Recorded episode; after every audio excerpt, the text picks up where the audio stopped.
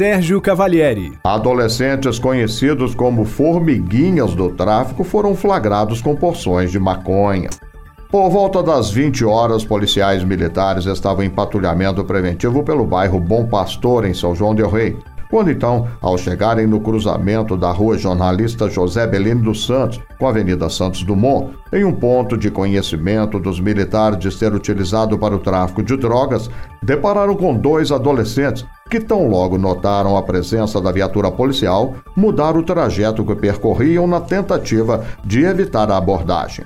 Como os dois já são conhecidos no meio policial como formiguinhas do tráfico, ou seja, aqueles que buscam a droga em algum ponto para ser entregue a usuários, foram abordados e identificados como sendo os adolescentes EISC de 16 anos, que, submetido à busca pessoal, em seu poder foram localizados quatro porções de maconha de dois tamanhos diferentes e a quantia de cinco reais. Já em poder do outro adolescente, JPDS, de 15 anos, foram localizados mais dois envoltos também com porção de maconha, além da quantia de 74 reais. Indagados disseram apenas serem usuários e que a droga seria para consumo deles. Contudo, por já serem conhecidos no meio policial, receberam voz de apreensão e, juntamente com as drogas e dinheiro recolhidos, assim como na companhia de seus respectivos representantes legais, foram levados até a Delegacia de Polícia Civil.